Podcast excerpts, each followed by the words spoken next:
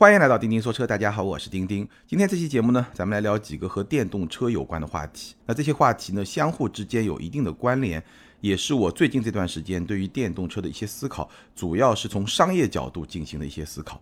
那我们会聊什么呢？我们会聊特斯拉的定价策略，我们会聊极客在最近这段时间跌的那个跟斗，我们会聊最近这些年。在汽车圈非常流行的一个概念叫用户型企业。最后呢，我会跟大家来分享我自己对于电动车的一个思考，我把它叫做电动车的不可能正方形。好，那我们从什么地方开始呢？我们还是先来聊一聊特斯拉的定价策略这个话题呢。我之前也做了一个视频，那如果你已经看过那期视频节目呢，你可以跳过咱们今天这期节目的前三分之一，直接进入到极客的部分。特斯拉的定价策略，在我看来是一个非常值得去讨论的话题，因为真的非常有趣。曾经啊，特斯拉在中国那是一个价格良心的形象。我记得很多年前，特斯拉的 Model S 刚刚进入中国市场的时候，特斯拉专门发了一个新闻稿，题目就是一个公正的价格。然后在这个稿子里面呢，他解释了 Model S 在中国区的售价，这个价格就等于。美国的价格加上运费加上税收，也就是说，中国的售价和美国的售价从理论上来说完全是一致的，只不过在加了一些运费和税收。这个做法跟当年在中国卖的所有的豪华品牌都是很不一样的。我们知道，豪华品牌的进口车在中国市场的价格基本上是在美国市场的两到三倍。这个中间当然有很多税费方面的原因，但是呢，利润。也远远是高于美国市场的利润的，这个也是一个不争的事实。所以特斯拉当年 Model S 这个定价就被认为是一个非常有良心的这么一个价格，这是当年的形象。但是现在呢，说到特斯拉，很多人都觉得就是一个韭菜收割机。我之前说亚洲狮是丰田在割韭菜，还有听友在评论里说，一个特斯拉的车主怎么在说丰田割韭菜，好像很奇怪。为什么特斯拉今天会给用户、会给舆论这么一个印象？这个就跟特斯拉的定价策略是有非常大的关系的。特斯拉给大家一个割韭菜的印象呢，其实主要是从 Model 3这款车开始的。二零一八年十一月，Model 3最初公布的在中国区的价格是五十八万八，几天以后又降到了五十四万，随后。就进入了一个非常长的、非常连续的一个降价的道路。在 Model 3国产前后呢，特斯拉还有一些骚操作。它最初公布的国产车的价格从来都没有执行过，等到国产正式下线之后，价格也已经下调了。那这个话题呢，我们之前也聊过。那最后今天 Model 3的起售价是二十三万五千九，在这个过程中大概有十次左右的降价。当然，其实它的价格也有上调的经历，但主要是降价，所以给市场的印象呢，主要还是降价。我没有具体去统计有多少次，但是我印象中呢，大概有十次左右降价的这么一些行为。那这个过程也就被很多网友称为是一茬一茬割韭菜的这么一个过程。为什么特斯拉会有这么多的降价，这么频繁的降价？其实这个背后就是今天我们要说的特斯拉它的定价策略。特斯拉的定价策略用一句话来概括。叫做成本定价法，也就是说，我设定一个毛利率的目标，然后呢，根据我的成本和这个毛利率的目标，我就可以算出来我的价格。如果是一个公式的话，就是价格等于成本除以括号里面的一减毛利率。大家听不懂没关系，你可以去看视频，或者呢，你就大概理解这个关系就可以。成本低了，我价格就会低。那 Model 3在从进口到国产的整个的过程中，它有。四个比较大的降价的驱动力。第一呢，国产免关税，这个车国产以后，它就会免除关税啊，很多这样的税费的负担，那整个的车价就下来了。第二呢，零部件的国产化，零部件的国产化替代也能够降低成本，成本下来，价格就会下来。第三呢，规模效应，在中国生产的 Model 3的数量越多，规模效应这个大家很容易理解，成本就会下降。最后呢。技术进步，技术进步也会带来成本的下降，所以这是 Model 3降价的几个主要的驱动力，四大驱动力，四大驱动力导致 Model 3的成本下降，所以呢，它的价格就会下降，所以你就看到了 Model 3从进口到国产价格连续的频繁的下降。一茬一茬的韭菜就这么被割掉了。那特斯拉这么一个定价策略呢，可以说是非常狼性的一个定价策略。它的特点是什么？第一，非常非常有攻击性，不断的降价抢市场。第二呢，这个策略其实它只适合头狼，就是你的成本应该是这个行业里面最低的，所以你不断降成本，不断降价就很有攻击性。如果你的成本比行业平均成本高，你不是那个头狼，那你根据自己的成本来定价，其实是毫无意义的，也是毫无市场竞争力的。但是对于特斯拉电动车市场的这个头狼来说，它按成本来定价。那就非常有攻击性。这么一个定价策略的好处是什么呢？好处是第一，或者说最重要的一点就是它能够快速去拓展市场，价格越低，需求越大，就能卖得更好。这个就显而易见，大家都懂，对吧？弊端其实也不少。从企业的角度来说，它会牺牲掉一些利润。比如说 Model 3，你明明卖三十万也能卖很多，你现在卖二十三万五千九，你会牺牲掉很多利润。第二呢，它也不利于维持品牌的溢价。你的车价不断下降以后呢，你这个品牌的溢价能力其实也是会不断下降的。那从用户的角度来说呢，这么一种连续降价的行为，它必然会伤害到早期的一些消费者，早期支持你的那些用户受到了伤害。而且呢，连续降价的行为它也会打压二手车价，这个是特斯拉这种定价它的好处和弊端。不过呢，虽然这种定价策略我认为它非常的狼性，但同时我认为它也非常的理性。几个原因，第一呢，特斯拉的新车毛利率其实是高于传统车企。你当然可以说它本来可以赚得更多，但是以现在的定价，它的新车毛利率仍然是远远高于传统车企的。我们看今年二季度特斯拉的二季报，新车销售的毛利率达到了百分之二十八点四，这个比传统车企要高很多。所以它这么一个定价的策略。其实也是比较理性的，他并没有说我只要求百分之五、百分之十的新车的毛利率，那个就更加有攻击性。他现在的新车毛利率是百分之二十八点四，这说明什么？这说明特斯拉的车价有进一步下调的空间，同时也说明其实特斯拉对毛利率的要求并没有我们想象中的那么低，这是第一个原因。所以我说特斯拉的这个定价策略狼性，但同时也是理性的。那第二个原因呢？我之前也说过，特斯拉的盈利方式和传统车企有不一样的地方。它不仅卖硬件，它也可以卖软件。比如说 FSD，在美国市场现在已经开始租赁了，两百美元一个月。所以它车卖的越多，它这个租赁的收入就会越高。包括它此前 FSD 是卖的，这个收入也会越高。所以呢，从这个角度来说呢，它卖更多的车，其实从利润的角度也是有利可图的。所以呢，特斯拉的这个定价策略啊，我待会儿会说到，它跟很多。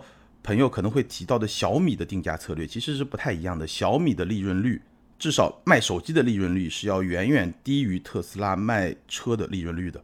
好，那我们先不说小米，我们先来比一比传统车企的这个定价策略。其实传统车企在定价的时候，它会综合去考虑品牌、产品、成本、利润。以及市场份额这些综合的因素，传统车企你别看他们竞争非常的激烈，你看 BBA 竞争非常激烈，但事实上他们相互之间也是有很多默契的。比如说从官方指导价的角度来说，奔驰、宝马、奥迪同级的产品定价是非常非常接近的，可能奥迪会稍微便宜一点点，但真的只是很小很小的一点点。那市场终端折扣会有所不同，但是呢，你还是能够感受到这些品牌之间它有很强的相互的默契。我定这个价格，我主要是想保住我已有的市场份额，或者适当的有一些扩张，但我并不是以打死你为代价的，因为大家在长期的竞争过程中已经形成了一个相对平衡的状态。一线豪华就是这个价格，二线豪华就这个价格，主流合资一线、二线、三线就是这个价格，这个价格对大家来说都是有利可图的，所以相互之间是有默契的。而特斯拉显然会更加有攻击性。这个是特斯拉和传统车企定价策略的不同之处。那好，我们接着来说一说小米。小米的定价策略其实是更加激进的。我看到很多年前有一篇在知乎上的文章，应该也是一个比较专业的朋友写的。我觉得他的分析就非常有道理。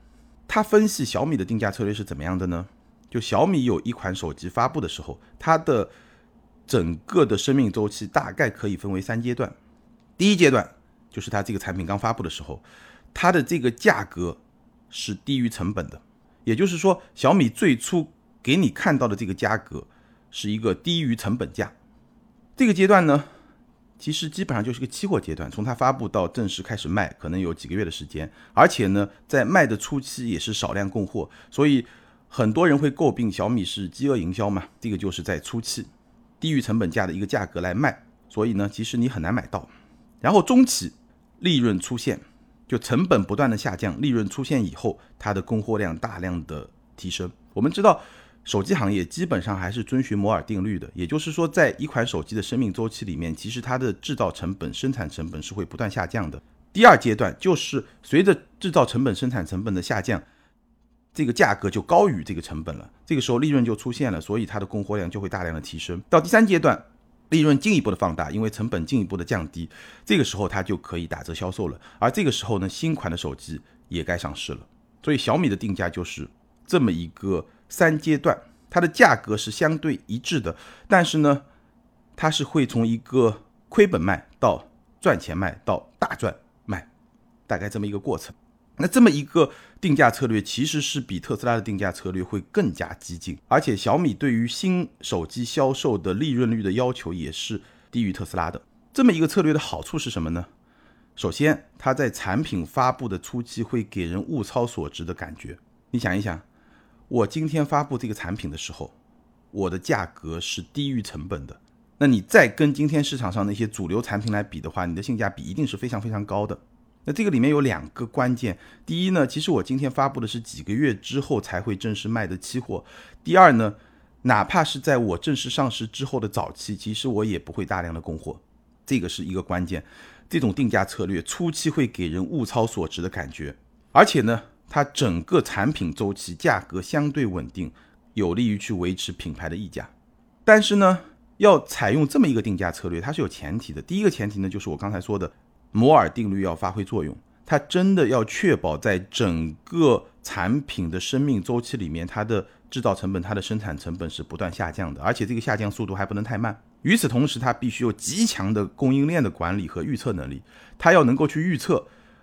我这个成本在三个月后、六个月后、九个月后、一年之后会下降到什么样的水平？然后我从整个的产品周期，一年、两年这个周期来统一的核算我的成本和利润。所以，它对供应链的管理和预测能力要非常非常强。这个恰恰是小米的核心竞争力的一部分。但是，这么一种定价策略，它是不是适合产品周期更长的汽车呢？尤其是现阶段的。电动车呢，其实真的不一定，因为太难了，真的太难了。而且汽车还是有很多硬件制造商行业的一些特点。那我刚刚说了，其实特斯拉的定价策略和小米的定价策略完全是不一样的。特斯拉很简单，我现在的成本多少，我加一定的毛利率就现在的价格。而小米是要去预测整个产品生命周期的成本的变化，然后来定一个价格。前期它是亏本卖的。我倒是觉得有另外一家车企。好像他在参考小米的这种定价方式，这就是极客。所以我们接着要来聊极客。当然了，这只是我的一个猜测，没有任何的实锤。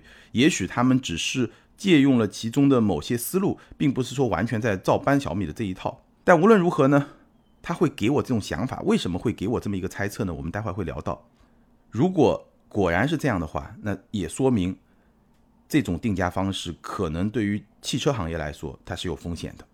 好，那接下来呢，我们来聊一聊极客。极客呢，最近跌了一个不小的跟斗。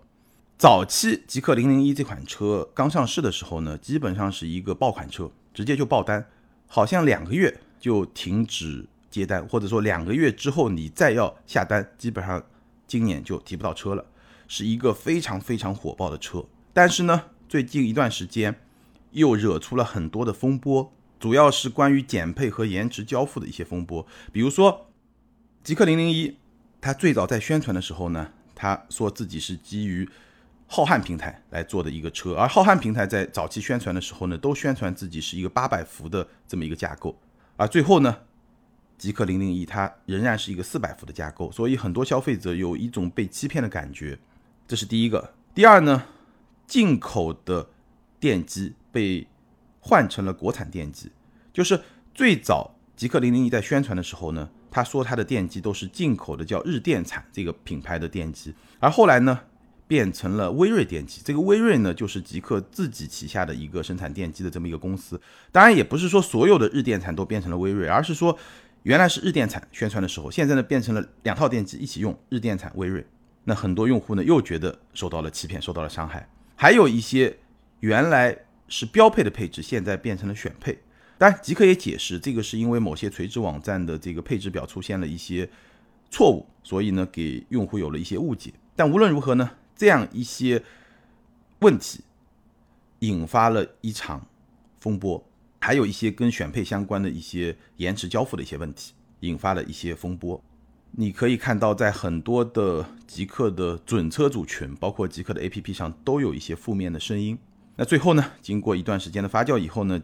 极客也给出了补偿方案，包括极客的 CEO 安聪慧，他也亲自写了一个道歉信。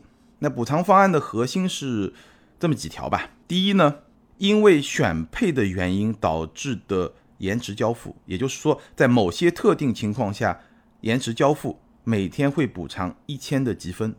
积分就是极客的积积分，这个就是极客体系里面的一种积分，每天补偿一千积分。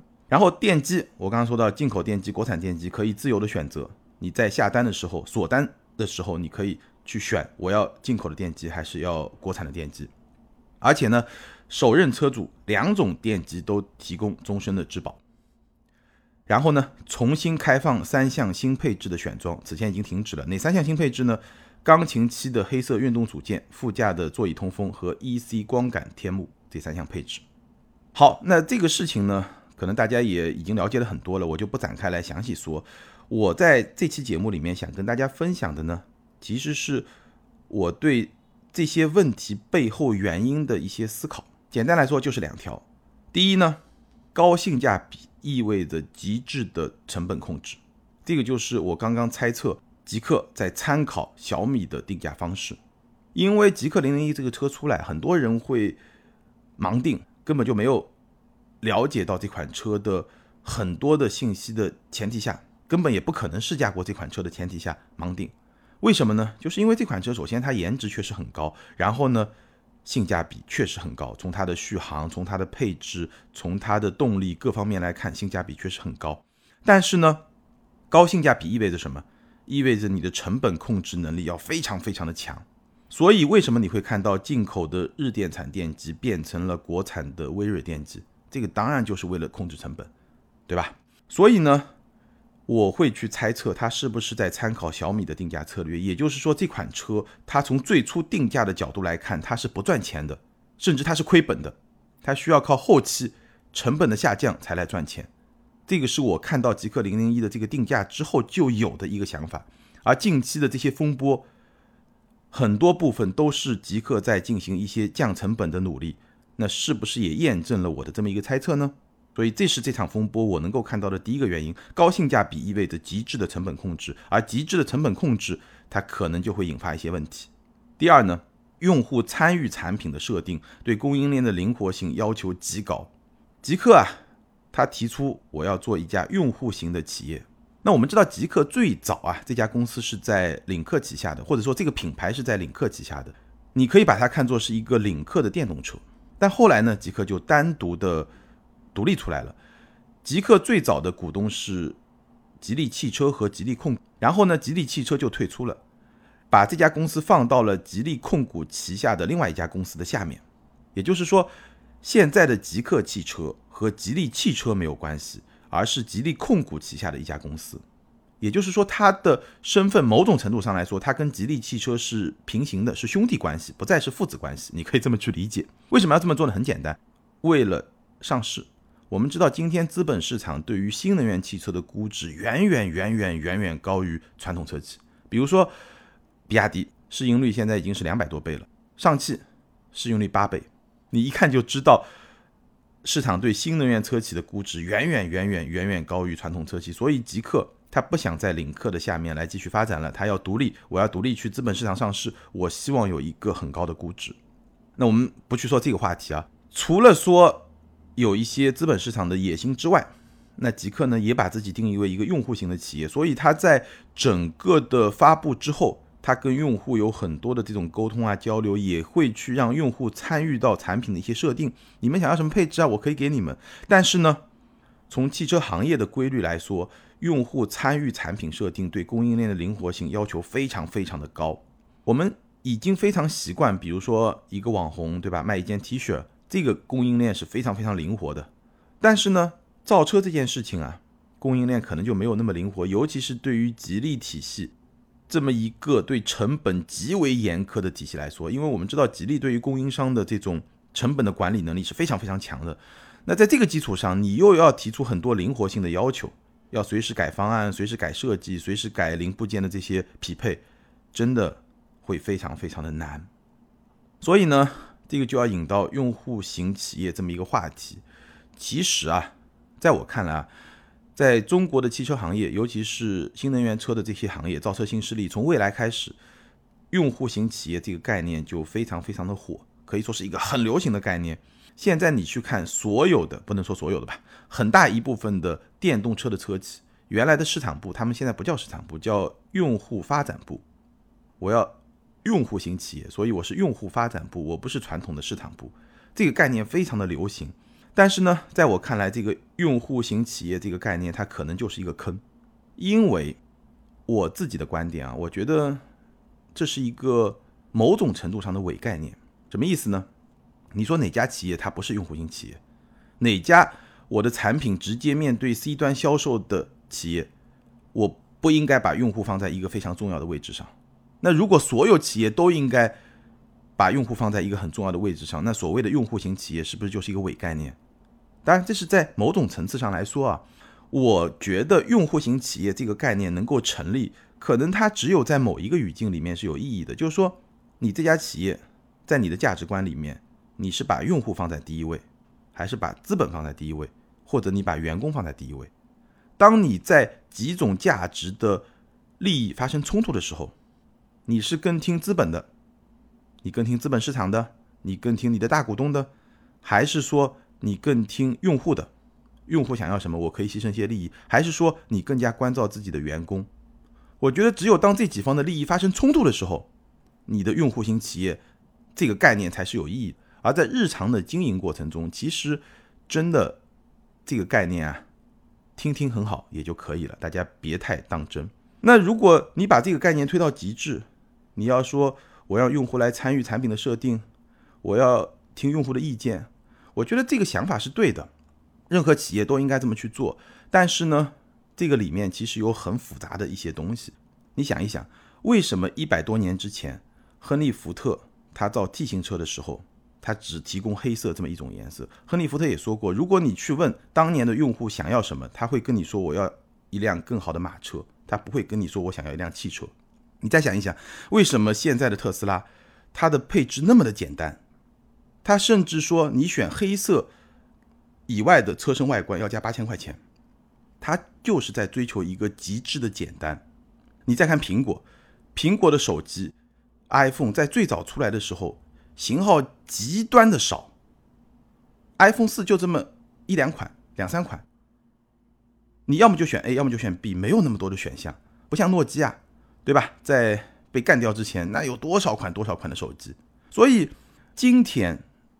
你真的需要去满足非常多的个性化的要求吗？这真的是一个好的选择吗？我没有说这个就一定不好，这个肯定有它的价值，肯定也有很多用户想要这些选择。但是这个是一家初创企业，它需要去满足的这些需求吗？听上去很好，但它会让你损失很多效率，它也会让你惹很多麻烦。用户型企业在中国的造车新势力里面火起来，是从未来开始的。未来确实做得很好，未来的 APP 也做得很好，未来的服务、未来的用户运营都做得非常的棒。但是，我劝极客别学未来。中国至少在电动车领域，我觉得不可能有第二个未来。未来它有非常独特的经营思路，它诞生在一个非常独特的时间窗口，这套打法。别人是学不来的，也是学不会的。而且呢，未来他很舍得砸钱，他现在还在亏损。这套打法，我觉得并不适合极客。所以在这个点上，我认为极客是应该好好的想一想，用户型企业你以用户为中心，这个没错，但是有时候要稍微收一收，要能够去尊重汽车行业，包括电动车行业整个产业它本身的规律，而不是口嗨就好。所以呢，极客的这个跟头啊，我觉得就是我刚才分析了两个核心的原因在发挥作用。高性价比意味着极致的成本控制，用户参与产品设定，对供应链的灵活性要求极高，再加上现在疫情的一些影响，所以呢就会惹了那么大的一个风波。那我还是希望未来极客能够过了这个坎儿之后，能够交付出让大家能够满意的产品。因为极客零零一这个车啊，我之前在节目里面也聊过，我看到这个外观，看到这个设计，包括整个的那种感觉，我个人还是很喜欢的一款车。那顺着这个话题呢，我想再来跟大家聊，我最近在看这些电动车企的时候，我自己想到的一个概念，就是电动车的不可能正方形。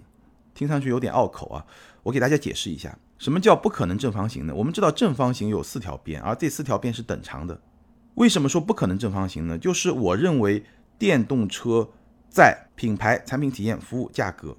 这四方面，如果你把这四方面想象成一个四边形，那任何一辆电动车，任何一个电动车企，它都不可能获得一个正方形，就是四条边一样长，或者四条边都很长的正方形，做不到，它一定是有长有短的。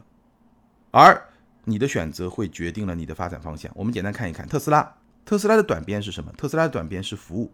你说特斯拉的服务不好吗？我作为特斯拉车主，我可以很负责任的告诉大家，我不知道出了事情以后特斯拉会是一个什么样的态度。这个大家看到很多报道，但是呢，这个报道也有一些被选择性报道，甚至被夸大的一些成分在里面。那我作为普通车主，我没有出过问题。以我跟特斯拉的从前期交付到后期可能有一些小问题的一些沟通来看，我觉得它的服务就是一个最小化的透明化的服务，就是让你感觉不到它有服务。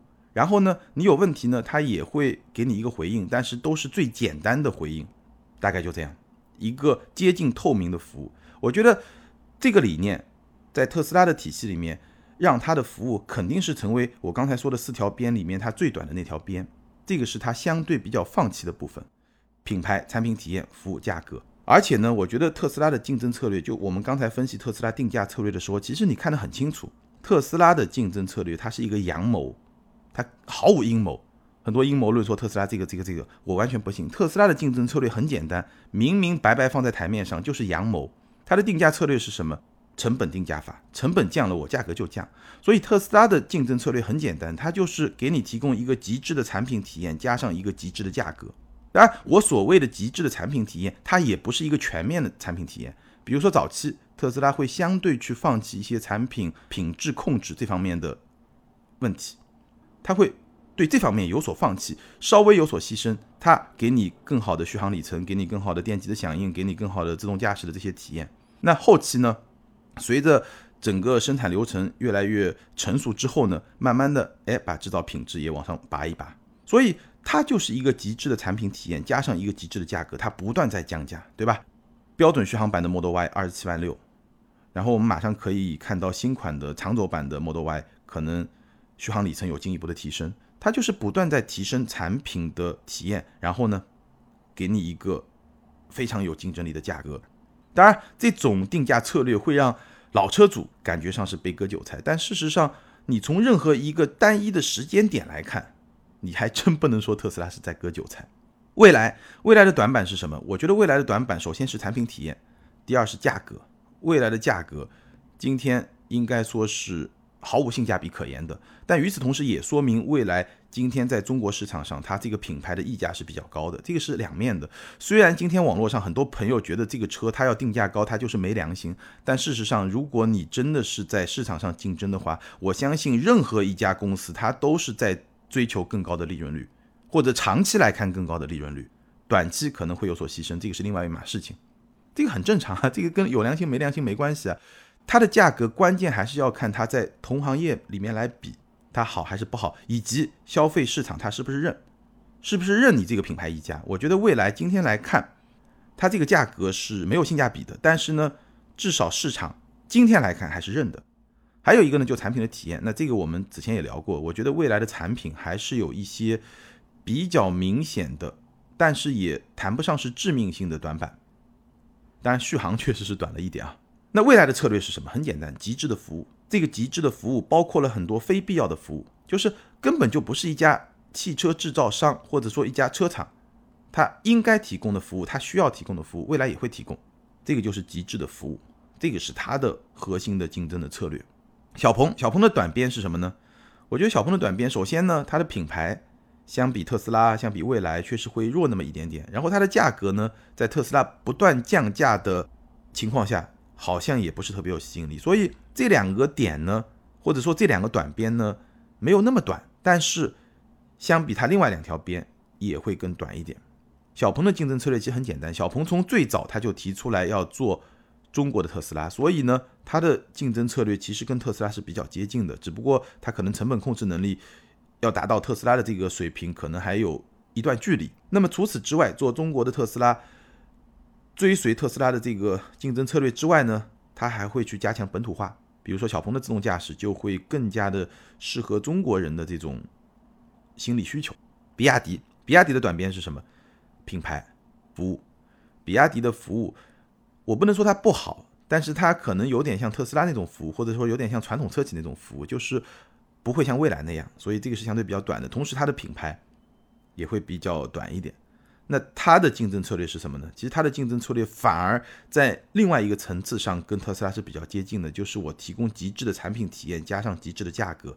当然了。比亚迪的电动车也好，DMI 的这些混动车也好，它的极致的产品体验也是在它的价格的基础上提供的极致的产品体验。这个两个点呢又是联系在一起的。所以你去看啊，所有的在市场上竞争的电动车的品牌，它不可能这四条都长。那我们再来看极客，大家可以自己分析一下，我就不给一个确定性的结论，大家可以自己分析一下，你觉得在品牌、产品体验、服务、价格这四条边里面。极客可以相对的放一放的是哪条边？大家可以想一想这个问题。好，以上就是今天节目的全部内容，关于电动车的一些思考，主要是从商业这个角度进行的一些思考。咱们也聊到了最近比较热的一些话题，以及我提出来的一个概念，叫电动车的不可能正方形。事实上，这个不可能正方形在汽油车的世界里面也是成立的，只不过呢，汽油车的格局已经相对比较稳定了，每个品牌它自己的选择已经。在用户的心目中形成一个相对比较固定的概念，所以呢，大家可能意识不到。但是呢，电动车这个领域，我提出这么一个概念，其实一方面呢，也是说，咱们在这个市场里面竞争的车企，你真的得想一想，我不可能每一样都要，每一样都要，你的成本根本就控制不住，你也不可能有好的价格，或者说这四样是不可能做到的。你品牌很强，产品体验很好，服务要做得很好，你的价格一定就像未来一样到天上去了。你要把价格做的很有竞争力，你的产品体验要做得很好，那你服务就不可能做得那么的好。这几个因素是相互制约的。那么对于咱们用户来说，咱们消费者来说呢，你理解了这个道理，你也就知道你最想要的是什么，你也别什么都想要，什么都想要往往就是忽悠的，就这么简单，一份价钱一份货。好吧，以上就是今天节目的全部内容。那对于我今天聊的很多的话题，你有什么样的观点看法呢？欢迎在评论区留言，和更多的听友和钉钉来进行交流和互动。还是那句老话，留言和评论永远都是对钉钉最大的支持。那接下来呢，我们来看上期节目的听友留言。上期节目咱们聊的是吉利星越 L，ID 是幺八九八七八零 NUAI。这位听友他说，吉利星越 L，个人觉得产品不错。但是后续维保费用是超过同价位自主品牌乃至合资品牌的车的。CMA 平台下的车机油用量多，汽油要烧九十五号，店内保养也不能用便宜来形容。但是好处是驾乘感受还是不错的。我开过新锐一段时间，产品是值这个钱的。最后祝钉钉节目越来越好，非常感谢这位听友的分享。没错，CMA 平台的车，它的后期维修保养的费用就是 CMA 平台的价格。相比同价位的自主品牌的车，包括某些合资品牌的车来说，确实是会更高的。这个就是一个不争的事实，对吧？如果你对这个车感兴趣，那这个因素可以考虑在内。下一位听友 ID 是 J A C K Y 下划线 D，Jackie D，他说：丁丁你好，虽然每期节目都会听，但是很少留言。这期节目听完有很强烈的欲望想留言。从我个人观点出发，主要是两点。第一点呢。我相信星越 L 这款车近期是关注度非常高的一款车，4S 店的订单应该也不会少。但是我在很多媒体上看到的是，舒适版和豪华版 4S 店是不接单的，吉利工厂也不排产的。所以我觉得丁丁老师，既然你说其实入门的舒适版性价比已经很高了，你都去了 4S 店，可以顺带问一下这个情况。第二点，我觉得会有很多朋友在观望这款车什么时候能有优惠，优惠幅度会是多少？丁丁老师可以发表一下自己的观点吗？最后祝丁丁身体健康，节目长虹。首先谢谢这位听友你的分享和祝福。有点遗憾啊，我确实没有去问你说的这个低配车型它是不是接单，或者说吉利的工厂有没有生产这个问题呢？没问。然后你说的第二一个问题呢？就是它的优惠和价格，我在上期节目里面也说了，当时我跟销售沟通的时候呢，他个人的判断，星越 L 的终端优惠幅度未来会比星锐更大一点，因为这个车呢价格确实也会比较的高。那星锐现在大概小几千的优惠嘛，所以这个车呢，我听他的意思到大几千甚至接近一万。这个是有望的，而且呢，时间也不会很长。那我个人呢，还是比较同意他的这么一个判断的。为什么呢？其实星越 L 这个价格啊，后期来看，吉利有两种策略。第一种策略呢，就是给一点折扣，然后呢走量；第二种策略呢，就是不给折扣，然后呢量呢保证在一个基本的量，但是也不用太高，或者说不追求太高的这个量。那这样一种策略下呢，能够去维持这个车它的品牌的溢价，对品牌形象会有。比较大的好处，那吉利会选择哪种策略呢？我个人的判断，他会选择第一种策略，也就是说，一段时间以后他会给一些优惠，然后去冲量。为什么这么说呢？因为今年对于吉利来说，他如果还想保住自己在中国市场销量第一的中国品牌这么一个地位的话，其实它的压力是不小的。上半年长安已经超越了吉利，成为了在中国卖的最好的中国品牌，所以我相信吉利这个位置肯定是不想丢的。所以今年下半年对于吉利来说，冲量。是一个很重要很重要的目标，当然也会具体看，比如说前几个月肯定不会有折扣嘛，因为现在订单确实也比较爆。那到年底的时候，对吧？就要看整个车企之间的这个竞争的格局是一个什么样的状况。如果说吉利已经超过长安，对吧？稳坐中国第一了，那就不太好说。但是呢，我觉得这个局面可能性并不是很大，所以呢，我相信大概率半年到一年之后，这个车还是会有折扣的。我是同意那个销售的观点的。好，感谢所有听友的留言，也欢迎这两位听友把你们的联系方式通过个人微信号全拼的钉钉小马甲留给我，你们将获得的是由途虎养车网赞助的途虎王牌车载充气泵充气补胎一体机，价值一百九十九元。这个产品呢一机双能，既能给轮胎充气，而且呢带胎压的数字显示，也能应急的补胎。好，以上就是今天节目的全部内容。再次欢迎大家关注我们在 B 站、今日头条这样一些大平台上的视频节目。咱们下回接着聊，拜拜。